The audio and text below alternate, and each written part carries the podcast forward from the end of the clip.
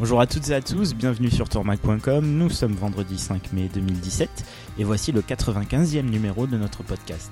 Avec au sommaire cette semaine La Redoute qui part en voyage, Alitalia en grande difficulté et Croisier Europe qui inaugure un nouveau navire de croisière.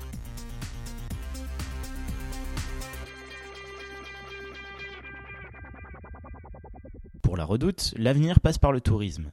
Le groupe, qui exploite l'un des principaux sites d'e-commerce en France, va bientôt y vendre des voyages. Frédéric Moss, directeur de la marketplace de la redoute, nous explique la démarche. Le voyage ne va pas être forcément intégré à notre place de marché euh, en tant que telle, parce que c'est une place de marché qui est dédiée aux produits, euh, donc toutes les catégories qui sont représentées sur la redoute. Et là, on cherche vraiment à comprendre en fait quelle est la meilleure manière pour nous de jouer un rôle euh, auprès de nos clientes et d'apporter notre baseline, c'est de contribuer, d'apporter le style à la française à toutes les femmes et de contribuer à leur bonheur.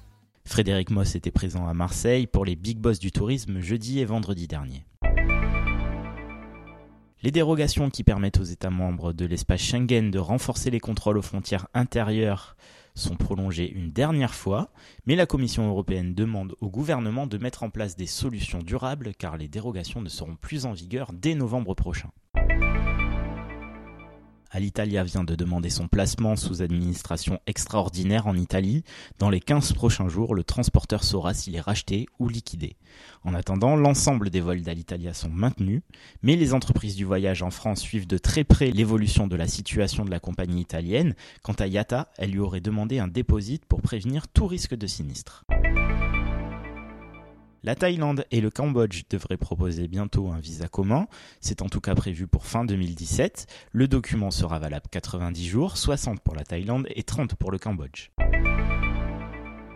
En fin de semaine dernière, Croisier Europe a inauguré son nouveau navire de croisière, baptisé Il Mare. Il est basé en Croatie. C'est le troisième bateau pour le tour opérateur. Croisier Europe s'est fixé comme objectif de transporter 4500 passagers dès 2018.